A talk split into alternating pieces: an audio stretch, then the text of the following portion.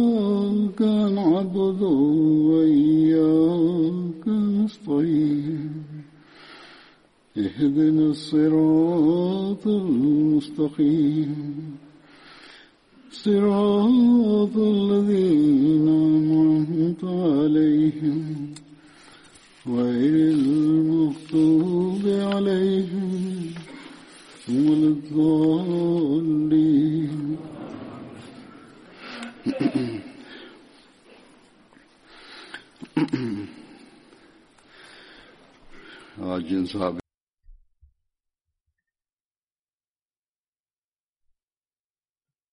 рахмани рахим. Узур говорит, «Сподвижник святого пророка, мир и благословение Аллаха да пребывает с ним, о котором я сегодня расскажу, это Хазрат Абу Хузайфа бин Удба, да будет доволен им Аллах. У него была кунья, прозвище Абу Хузайфа и, согласно некоторым данным, его имя было Хашим, Хашим, Кайс Хасл и Муксам. Его мама была известна по прозвищу Умми Сафван, и ее звали Фатима бин Сафван. Он имел высокий рост и был очень красивым человеком.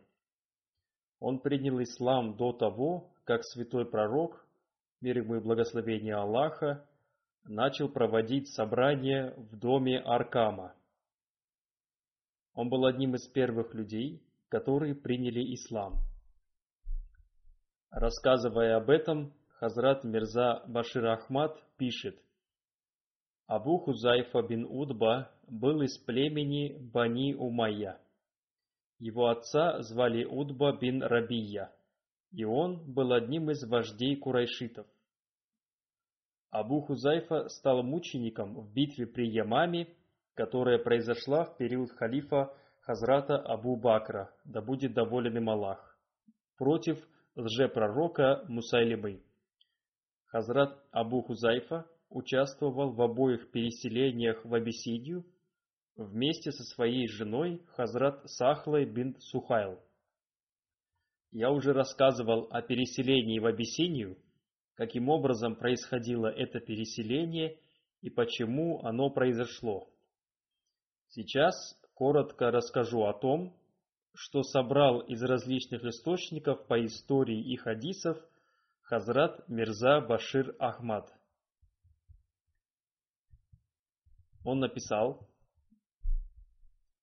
когда гонения на мусульман достигли своего пика, и курайшиты с каждым днем увеличивали свои притеснения, то святой пророк, мир и благословение Аллаха да пребывает с ним, сказал мусульманам, чтобы они переселились в Абиссинию, и сказал, что правитель Абиссинии является очень справедливым и честным человеком и никого не притесняет в своем царстве.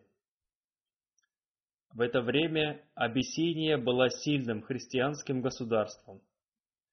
Ее царь носил титул Негус. Абиссиния имела торговые отношения с Аравией. Негуса того времени звали Асхама ибн Абджар. Он был справедливым, разумным и сильным царем. Одним словом, когда притеснения мусульман достигли своего предела, то святой пророк, мир ему и благословение Аллаха, сказал, кто может, пусть переселяется в Абиссинию. И после этого, по указанию святого пророка, мир ему и благословение Аллаха, в пятом году пророческой миссии святого пророка, мир ему и благословение Аллаха, в месяц Раджаб, одиннадцать мужчин и четыре женщины переселились в Абиссинию. И из них известны следующие имена. Хазрат Усман бин Аффан, его жена Рукайя бинт, дочь святого пророка мир ему и благословение Аллаха,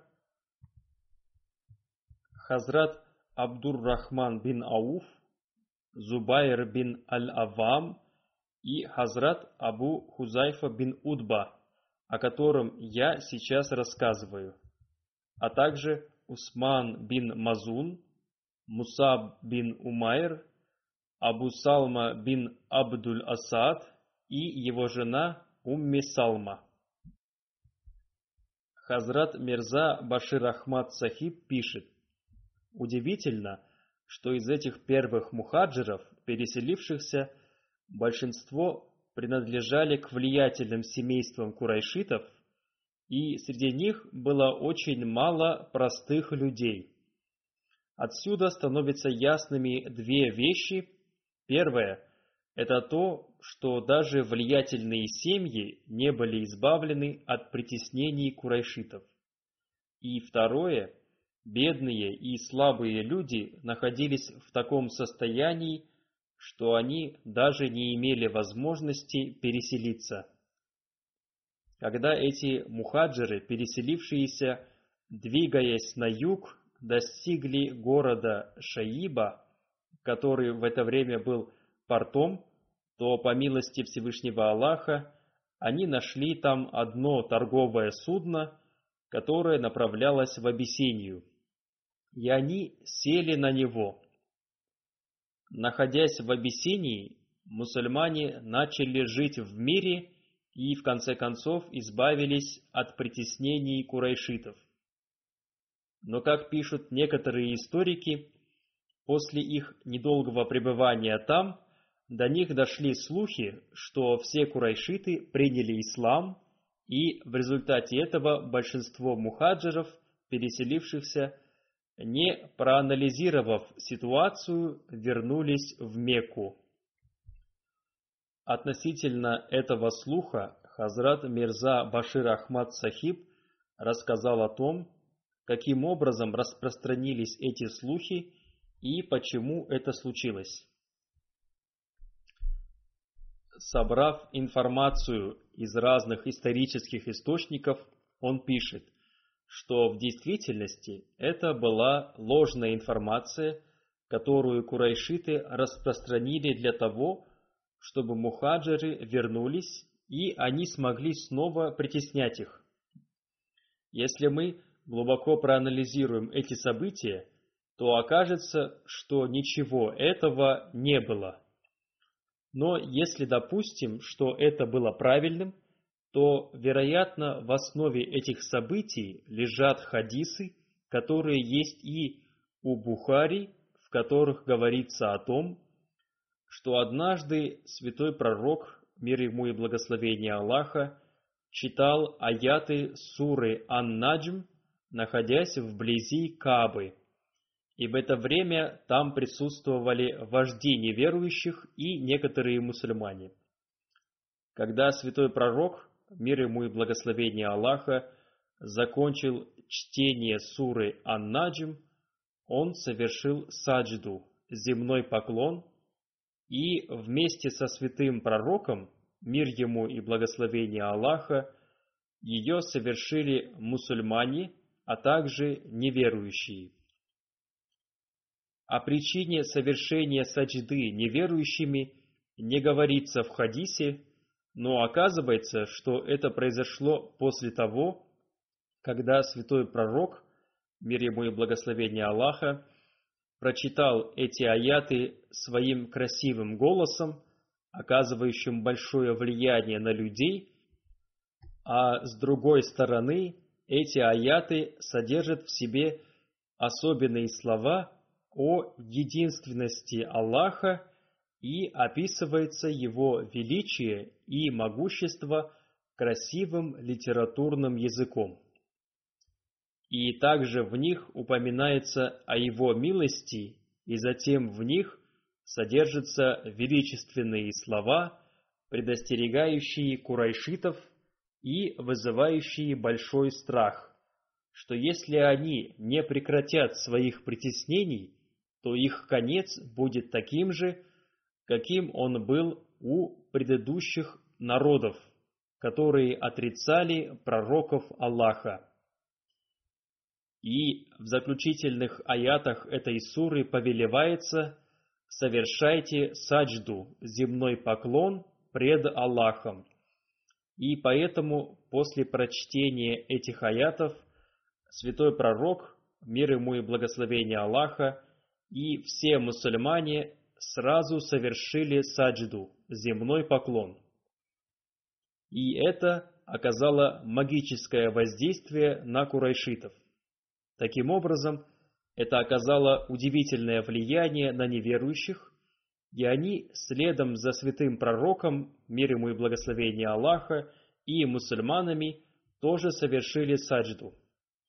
Дальше Мирза Башир Ахмад Сахиб пишет,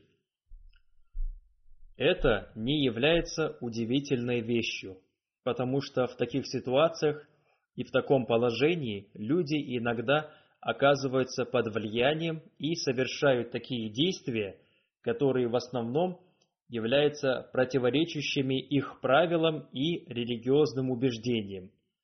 Мы видим, что иногда, находясь в очень трудном положении и во время стихийных бедствий, даже атеисты начинают произносить «Аллах, Аллах» или «Рам, Рам».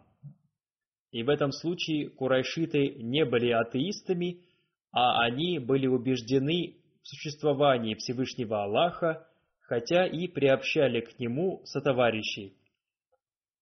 Сегодня, когда разговариваем с атеистами, мы тоже спрашиваем у них, если вы оказываетесь в какой-то критической ситуации, то возникает ли в вашей голове имя Аллаха?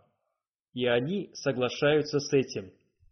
Одним словом, то, что курайшиты совершили саджду следом за мусульманами, это было результатом влияния красивого прочтения этой суры, величия содержащихся в ней слов, а также примера мусульман – но такого рода влияние часто бывает временным, и человек очень быстро возвращается в свое предыдущее состояние. И его состояние становится тем же самым, каким оно было раньше.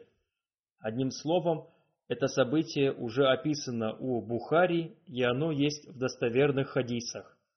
Так что, если информация о возвращении мухаджиров из Абиссинии правильная – то оказывается, что после этого события курайшиты, которые очень сильно хотели вернуть мухаджиров из Абиссинии, чтобы продолжать свои притеснения, воспользовавшись этим событием, то есть своим совершением саджиды, распространили слухи о том, что курайшиты Мекки приняли ислам, и теперь мусульмане живут в Мекке в мире и спокойствии. И когда эти слухи дошли до мусульман Абиссинии, то они, конечно, очень обрадовались, и, находясь в этом радостном состоянии, они вернулись, не проанализировав глубоко ситуацию.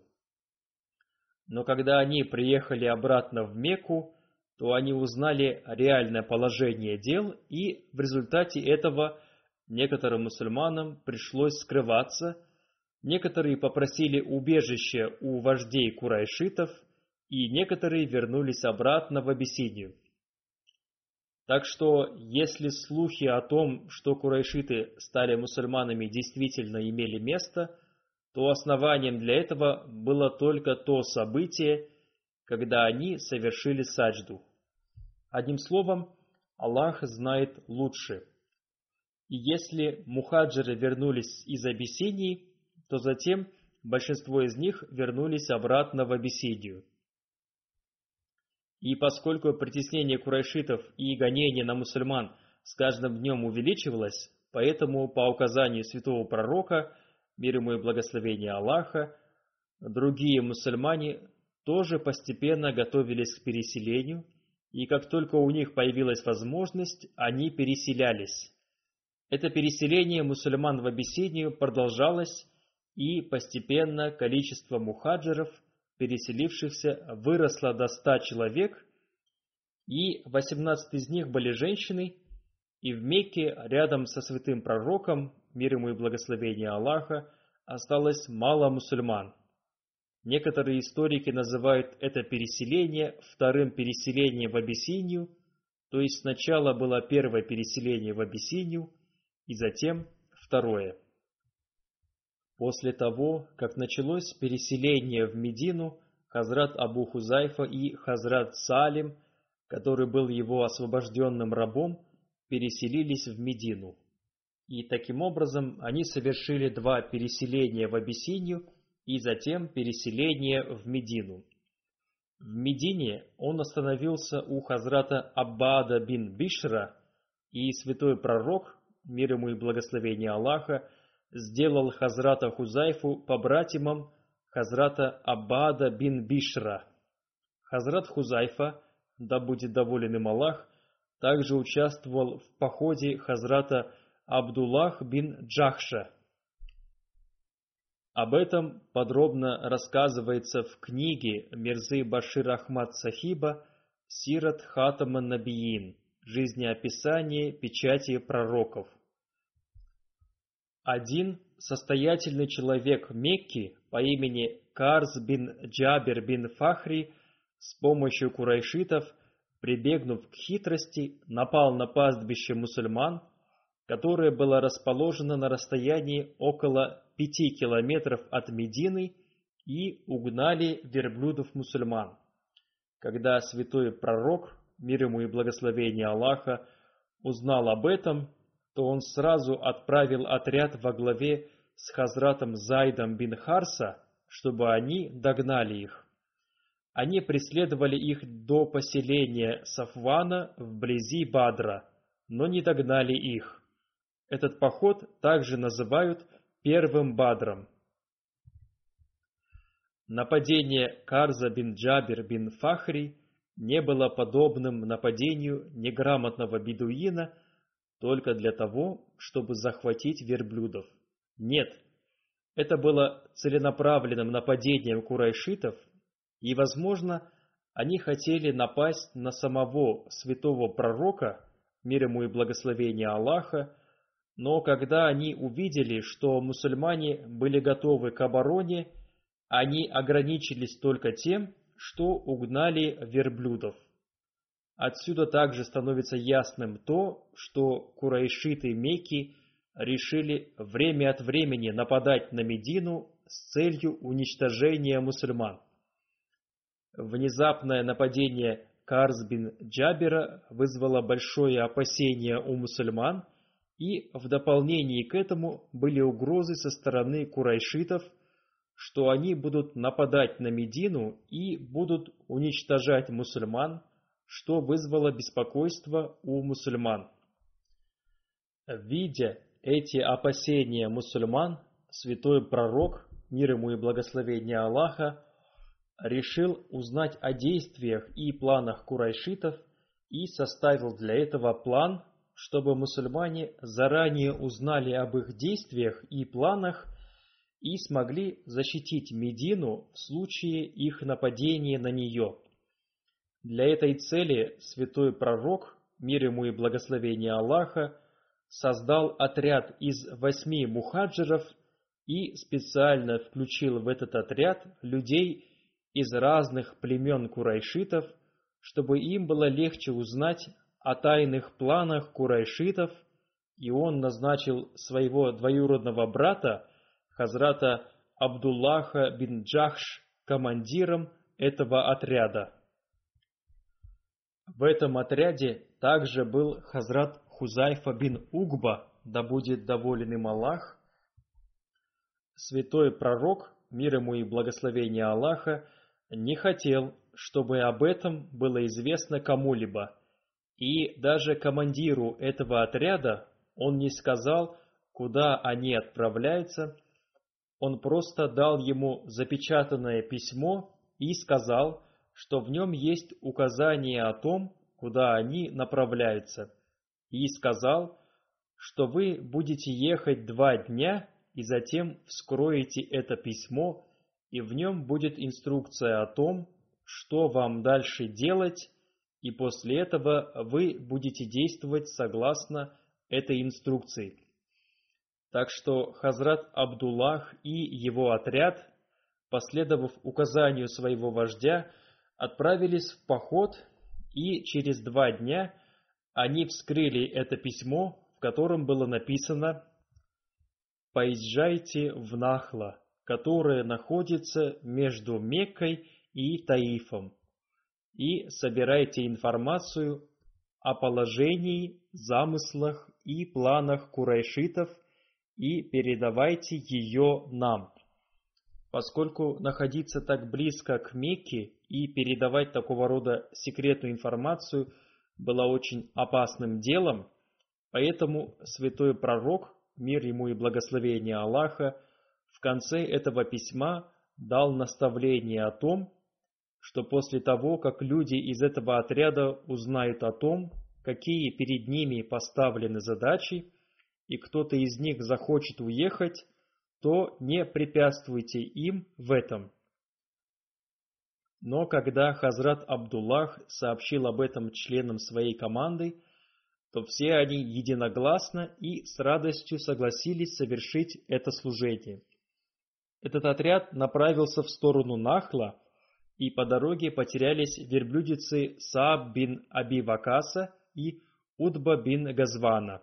И они начали их искать и отстали от своего отряда, и не смогли их догнать.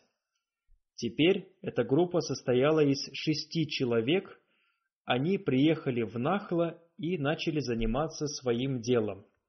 Они начали собирать информацию о неверующих Мекки и узнавать, нет ли у них планов нападения на Медину или какие-то другие планы. Некоторые члены этой команды даже побрили свои головы, чтобы люди подумали, что они совершают умру, малый хадж. После их недолгого пребывания там, туда прибыл небольшой караван курайшитов, направлявшийся в Таиф из Мекки. Они увидели друг друга и были готовы начать воевать. Мусульмане стали советоваться между собой, что им сейчас делать. Ведь святой пророк, мир ему и благословение Аллаха, отправил с целью собрать секретную информацию, но с другой стороны курайшиты уже готовы начать воевать с ними, и оба отряда уже стоят друг против друга. И, с другой стороны, существовала опасность того, что курайшиты поймут, что мусульмане находятся здесь с целью сбора секретной информации. Некоторые мусульмане считали, что эти дни являются днями месяца Раджаб, который является последним из запретных месяцев. И, согласно давним арабским обычаям, в это время было запрещено воевать. Но некоторые считали, что месяц Раджаб уже закончился и начался месяц Шабан. И согласно некоторым повествованиям, этот военный поход состоялся в месяце Джумадиль-Ахир. Но, с другой стороны, Нахла находилась на границе запретной территории и было ясно, что этот вопрос должен быть решен сегодня, потому что завтра этот караван курайшитов зайдет на запретную территорию, и воевать с ним уже будет невозможно. Учтя все эти факторы, эти шестеро мусульман приняли решение напасть на этот караван, взять их в плен или убить. Поэтому с именем Аллаха они напали на них, и в результате этого один неверующий по имени Амр бин Аль-Хазрами погиб. Двое неверующих были взяты в плен, и четвертый из них убежал, и таким образом их план убить их или взять их в плен не был осуществлен. После этого мусульмане захватили имущество этого каравана, и они были уверены, что поскольку один человек убежал, то весть об этом столкновении вскоре дойдет до Мекки. Поэтому Хазрат Абдуллах бин Джахш быстро собрал трофеи и вернулся в Медину. Востоковеды выдвигают претензии и говорят, посмотрите, мусульмане специально отправили вооруженный отряд, чтобы они напали на курайшитов. Но это совершенно неверно. Одним словом, когда святой пророк, мир ему и благословение Аллаха, узнал, что сподвижники напали на караван, то он проявил большое недовольство, и в повествовании говорится о том, что когда этот отряд пришел к святому пророку, мир ему и благословение Аллаха, и рассказал о том, что произошло, то святой пророк, мир ему и благословение Аллаха, выразил сильное недовольство и сказал, «Я запретил вам воевать в запретные месяцы». И он отказался принять эти трофеи и сказал, «Я ничего не возьму из этого».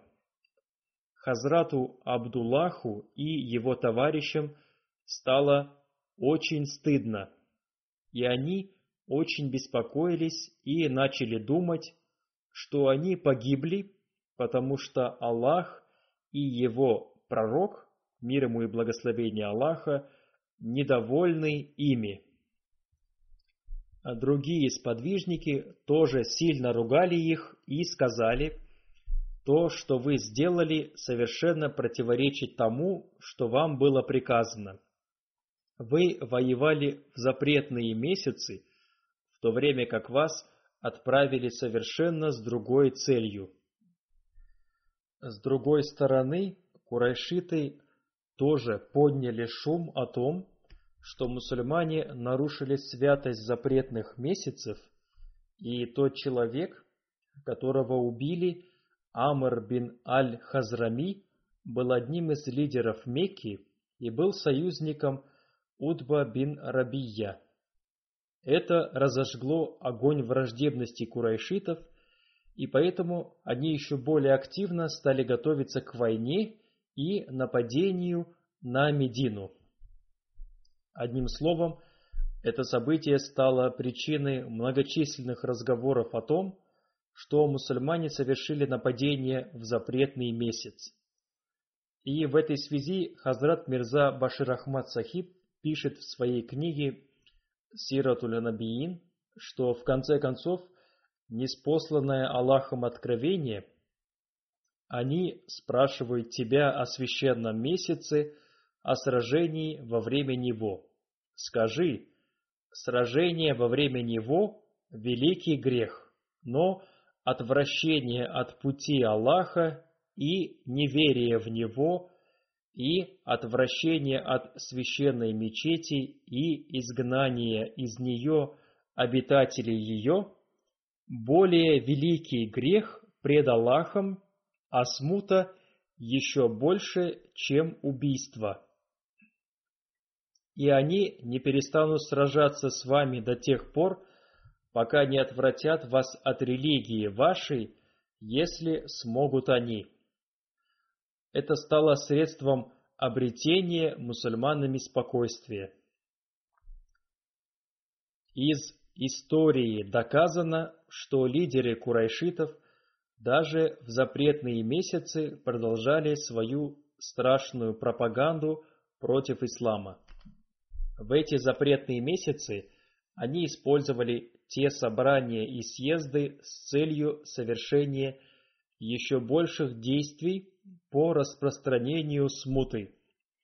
И затем для того, чтобы найти себе отговорку, они с большим бесстыдством поменяли местами эти запретные месяцы и назвали это Насий. Они продолжали так относиться к мусульманам до победы над Меккой. И они даже дошли до пика несправедливости. По словам Хазрата Мирзы Башира Ахмад Сахиба, они поступили настолько несправедливо, что после заключения мирного договора в Худайбие, когда они твердо пообещали придерживаться примирения, неверующие Мекки и их союзники начали воевать против одного союзника мусульман даже на запретной территории. И когда мусульмане в ответ на это пришли на помощь к своим союзникам, то неверующие стали воевать и с ними. Так что в словах этого аята мусульмане безусловно получили поддержку, и курайшиты после этого стали более осторожными. В это же время несколько человек из Мекки пришли в Медину, чтобы освободить двух своих людей, которых мусульмане взяли в плен. Хузур поясняет, речь идет о тех двух курайшитах, которых мусульмане взяли в плен из каравана, о чем рассказано выше. Но поскольку Хазрат Саад бин Аби Вакас и Удба еще не вернулись, святой пророк, мир ему и благословение Аллаха, сильно опасался за них, что если курайшиты захватят их, то они не оставят их в живых. Поэтому святой пророк, мир ему и благословение Аллаха, отказался освободить их и сказал, до тех пор, пока они не вернутся, я не освобожу этих пленных. А когда мои люди вернутся живыми и здоровыми, я освобожу ваших людей. И когда они оба вернулись в Медину, пророк Аллаха, мир ему и благословение Аллаха, освободил пленных курайшитов – взяв за них выкуп. Но один из этих пленных курайшитов во время своего пребывания в Медине оказался под сильным влиянием высокой нравственности святого пророка, мир ему и благословение Аллаха, и истинности исламских учений, и это влияние оказалось настолько сильным, что он отказался вернуться принял ислам на руке святого пророка, мир ему и благословение Аллаха, и вошел в благословенное окружение святого пророка, мир ему и благословение Аллаха, и в конце концов он стал мучеником в битве при Мауне. Его звали Хакам бин Кейсан. Хозур поясняет, если бы к людям относились несправедливо и заставляли бы их принять ислам насильно, то они не приняли бы его. В повествованиях говорится о Хазрате Абу Хузайфе, да будет доволен им Аллах, что в битве при Бадре его отец вышел на поле битвы со стороны неверующих, и он не был мусульманином. И Хазрат Хузайфа собрался воевать со своим отцом но святой пророк, мир ему и благословение Аллаха, остановил его и сказал, «Оставь его, с ним может воевать кто-то другой». В этой битве он проявил большое терпение и видел, как в ней погибли его отец, дядя, брат и двоюродный брат. Они воевали на стороне неверующих. Но он довольствовался решением Аллаха и поблагодарил Всевышнего Аллаха за ту поддержку, которую он оказал святому пророку, мир ему и благословение Аллаха, то есть даровал ему победу. Есть еще одно повествование относительно этого. Хазрат Ибн Аббас передает, что в день битвы при Бадре святой пророк, мир ему и благословение Аллаха, сказал «Тот, кто столкнется в бою с Аббасом, то есть дядей святого пророка, мир ему и благословение Аллаха, пусть не убивает его, а пусть возьмет его в плен, поскольку он вышел на поле битвы в результате принуждения. Когда это указание святого пророка, мир ему и благословение Аллаха, дошло до Хазрата Абу Хузайфа, да будет доволен им Аллах, то он не прямо святому пророку, а какому-то из своих товарищей сказал, «Мы должны убивать своих отцов, братьев и родственников, но оставлять в живых Аббаса? Почему это?» Клянусь Аллахом, если я столкнусь с ним, я обязательно убью его. Когда святой пророк, мир ему и благословение Аллаха, узнал об этом, то он обратился к Хазрату Умару, да будет доволен им Аллах, и сказал, «О Абу Хавс, разве они нападут на дядю пророка Аллаха?» Хазрат Умар, да будет доволен им Аллах, рассказал, что это был первый случай, когда он назвал его Абу Хавс. И Хазрат Умар сказал, «О пророк Аллаха, разрешите мне убить человека, который сказал эти слова, потому что, клянусь Аллахом, в нем есть лицемерие». Хазрат Абу Хузайфа сказал, что хотя святой пророк, мир ему и благословение Аллаха, запретил мне это делать, но я никогда не обрету покоя из-за тех слов, которые я произнес в тот день. И всегда буду находиться в страхе, пока Всевышний Аллах не заменит это зло мученичеством ради ислама, и тогда я обрету защиту от тех слов, которые я произнес в тот день. Хузур поясняет, то есть он осознал и почувствовал, что он совершил очень большую ошибку. Передается, что ему посчастливилось обрести мученическую смерть в битве при Ямаме. Хузур поясняет, он произнес эти слова, находясь в эмоциональном состоянии, но затем в нем появился страх из-за сказанного, и этот страх сопровождал его всю жизнь пока Всевышний Аллах не даровал ему мученическую смерть. Хазрат Айша, да будет доволен ею Аллах, передает, что святой пророк сказал, чтобы всех многобожников, погибших в битве при Бадре, похоронили в одной яме. И так и было сделано. Затем святой пророк, стоя рядом с этой ямой, сказал – о, находящиеся в этой яме! Нашли ли вы истиной то, что обещал вам владыка ваш? Хузур поясняет, то есть то, что им обещали их идолы. И затем он сказал, несомненно, я нашел то, что обещал мне владыка мой истиной.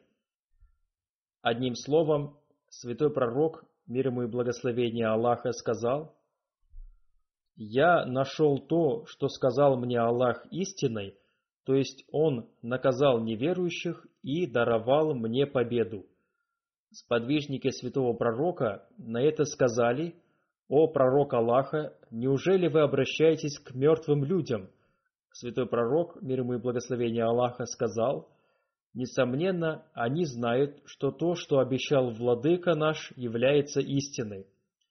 Когда по указанию святого пророка их мертвые тела бросили в эту яму, на лице Хазрата Хузайфы появилось чувство недовольства, святой пророк сказал, «О Абу Хузайфа, клянусь Аллахом, кажется, что тебе не нравится, как отнеслись к твоему отцу».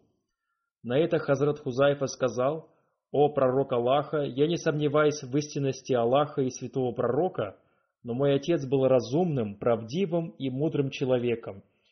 И то, во что он верил, он считал истиной, и у него были чистые намерения. У меня было сильное желание, чтобы Всевышний Аллах наставил его к исламу, но когда я увидел, что это невозможно, и с ним случилось то, что случилось, то это вызвало во мне боль. Хазрат Абу Хузайфа, да будет доволен им Аллах, участвовал во всех битвах со святым пророком, мир ему и благословение Аллаха, и он обрел мученическую смерть в период халифата Хазрата Абу Бакра, да будет доволен им Аллах, в битве при Ямаме в возрасте 53 или 54 лет. А теперь я расскажу об одном искреннем служителе общины и уважаемом человеке, который умер несколько дней назад. Его звали профессор Сауд Ахмад хан Дехлви и он умер 21 января. Инна лилляхи ва инна иляхи роджиун. Его отца звали Хазрат Мухаммад Хасан Ихсан Дехлви, и он был сподвижником Хазрата Битаванова Мессии, мир ему. Его дедушка также был сподвижником Хазрата Битаванова Мессии, мир ему, и был учителем в городе Патияла. Хазрат Обетованный Мессия мир ему упомянул его имя в числе своих 313 сподвижников под номером 301 следующими словами. Хазрат Махмуд Хасан хан Сахиб Патияла Мударрис, то есть учитель из Патиялы. Хазрат обетованный Мессемерому в своей прекрасной книге Сираджа Мунир «Сияющий светильник» написал список своих сподвижников, совершивших пожертвования на строительство гостевого дома и других зданий – и он упомянул о нем следующими словами. Маулви Махмуд Хасан хан Сахиб Патияла. Когда отцу профессора Сауд хан Сахиба было 10-12 лет, ему посчастливилось присутствовать в то время, когда Хазрат обетованный Мессия мир ему произносил худбу Ильхамия, худбу откровения, и он своими глазами видел это великое знамение Всевышнего Аллаха. Профессор Сауд Хан Сахиб посвятил свою жизнь служению религии в 1945 году. Он закончил бакалавриат по специальности персидский язык в университете Алигар. Хазрат, обетованный реформатор, да будет доволен им Аллах, упоминая о посвящении жизни его братьев, в одной из своих проповедей в 1955 году сказал, «Учитель Хасан Ихсан Сахиб показал прекрасный пример. Он был обычным учителем и был бедным человеком. Он сам голодал, но дал образование своим детям, и они получили дипломы, и затем он посвятил четырех своих сыновей служению общине, и сейчас все четверо служат религии. И они служат с большой искренностью, достойным образом выполняя свои обязанности.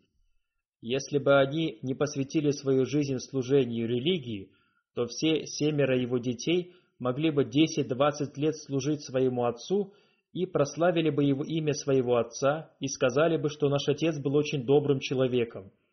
Но когда эта проповедь будет распространена, то сотни тысяч мусульман Ахмади будут хвалить Малви Хасан Ихсан Сахиба и скажут, посмотрите, какой мужественный человек. Несмотря на то, что он был бедным человеком, он дал прекрасное образование всем своим семерым детям и затем посвятил жизнь четырех из них служению общине, и затем эти дети тоже оказались такими добрыми, что с радостью приняли пожертвование своего отца и поддержали его решение. С июня 46 по октябрь 49 года он был учителем в школе Талимуль-Ислам в Кадияне, и в октябре 49 года он несколько месяцев преподавал английский язык в Ахмадийском университете Джами Ахмадия. В 50 году Хазрат Обетованный Реформатор отправил его для служения в Западную Африку, в Гану. Он был заместителем директора Ахмадийской средней школы в Гане. Он отправился из Карачи 30 апреля 50 года и прибыл в город Кумаси, Гана 30 июня и начал служить в качестве учителя. О том, почему он так долго путешествовал, написал его племянник Ирфан хан Сахиб. После своего первого служения в Рабве он отправился из Рабвы в Гану и приехал туда через три месяца после мучительного путешествия и, наконец, прибыл в Кумаси. В это время невозможно было туда долететь самолетом, поэтому приходилось добираться морским путем, меняя суда. Он отправился в Карачи и купил там за 160 рупий билет без питания в город Аден, Йемен. Затем из Адена он отправился в Гану. Он передвигался на различных видах транспорта, автобусах и так далее, и затем на самолете он прилетел в Нигерию. Для покупки билета на самолет ему пришлось продать свой чемодан и другие вещи, и он сложил все свои вещи в мешок. Затем община помогла ему и купила ему билет из Нигерии до Ганы. В 50 году восемь миссионеров были отправлены в Западную и Восточную Африку и в Голландию, и его имя в этом списке миссионеров стоит на первом месте. В этом списке написано номер один Сауд Ахмад хан Сахиб, отправление из Лахора 25 Авана 1329 года по хиджре в Гану. По указанию Хазрата Битаванова реформатора, в 1958 году он вернулся в Пакистан и закончил магистратуру по специальности «История» в Пенджабском университете. Его отец тоже закончил магистратуру по специальности «История». В 1955 году, когда он находился в Гане, его отец Мухаммад Хасан Ихсан Дехлви умер. В 1961 году его снова отправили в Гану, и до 68 года он был занят служением общине. По разрешению Хазрата третьего халифа обетованного Мессии, когда он находился в своем турне по Европе, в мечети Мубарак в Рабве после молитвы Магры проводились собрания с целью обращения внимания людей к совершению благих дел. И на этих собраниях ученые общины выступали с речами на тему воспитания членов общины. Эти собрания начали проводиться с 7 июля – Одним из ученых, которые выступали на этих собраниях, был Сауд хан Сахиб. Когда начинали переводить выступления на Джалсе Салана, то Сауд хан Сахиб переводил выступление Хазрата третьего халифа обетованного Мессии на английский язык, и он делал это до последней Джалсы Салана в Рабве. В числе учеников Сауд хан Сахиба уважаемый Абдуль Вахаб Адам Сахиб, а также Пике Аду Сахиб, который долгое время жил в Англии. В 1968 году он вернулся в Пакистан, и Хазрат, третий халиф обетованного Мессии, возложил на него обязанности по преподаванию в колледже Талимуль Ислам в Рабве. Он преподавал там с 68 по 69 год.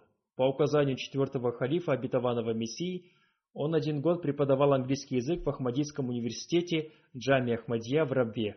Когда он был назначен профессором в Джами Ахмадия, он продолжал преподавать и в колледже. Он начал преподавать в Джаме Ахмадия 2 марта 1987 года и преподавал в нем один год. Его старший брат Масуд хан Дехалви Сахиб, который был редактором газеты «Аль-Фазл» и умер несколько лет назад, говорил, «Наш брат Сауд хан Сахиб является ходячей библиотекой, и он обладает обширными знаниями». Его дочь Рашида Сахиба пишет, что он был очень мягким, смиренным и очень знающим человеком – он был поклоняющимся и регулярно совершающим молитву Тахаджуд. Он был очень гостеприимным человеком и проявлял уважение гостям. То, что они написали, это совершенная правда. Его племянник Нафис Ахмад Атик, который является миссионером, написал, что он был очень смиренным и уповающим на Аллаха, добродетельным и простым человеком. Его преданность и желание служить религии является примером для всех, посвящающих свою жизнь служению религии. Один раз он мне сказал, что одежду и другие вещи надо использовать в случае необходимости. Стремление соответствовать моде и обретению больших удобств неуместно для людей, посвящающих свою жизнь служению религии. Он был очень скромным человеком.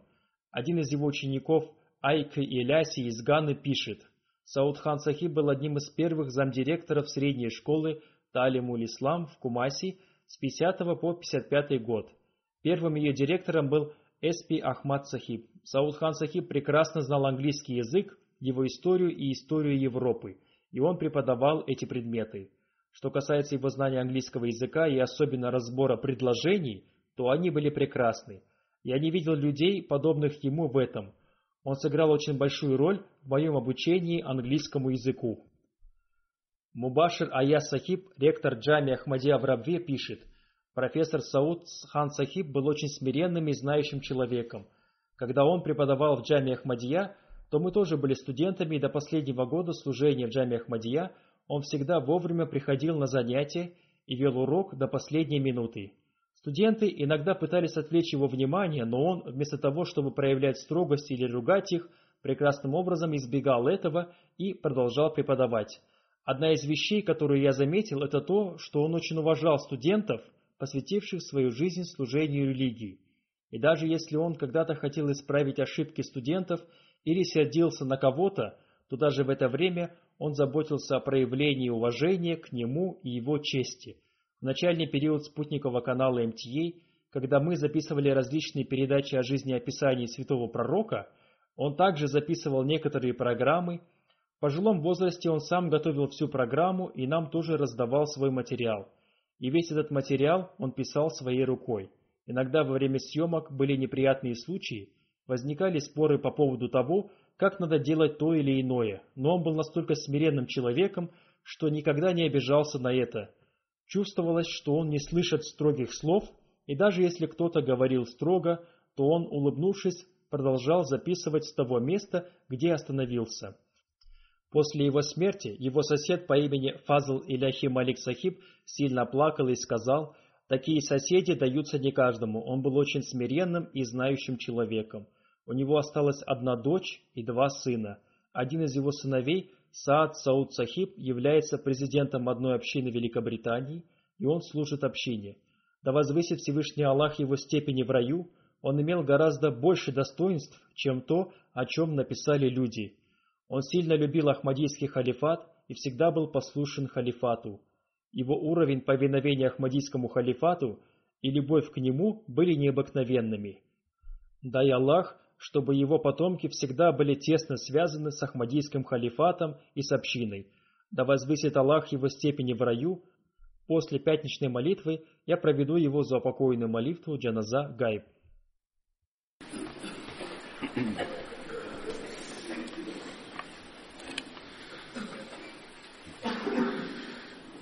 الحمد لله الحمد لله نحمده ونستعينه ونستغفره ونؤمن به ونتوكل عليه ونعوذ بالله من شرور أنفسنا ومن سيئات أعمالنا.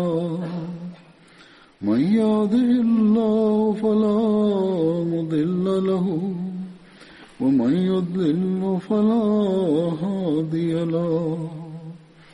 ونشهد أن لا إله إلا الله. ونشهد أن محمدا عبده ورسوله. عباد الله رحمكم الله. إن الله يأمر بالعدل واللسان وإيتاء ذي القربى وينهى عن الفحشاء والمنكر والبغي يعظكم لعلكم تذكرون. اذكروا الله يذكركم وادعوه يستجب لكم. ولذكر الله أكبر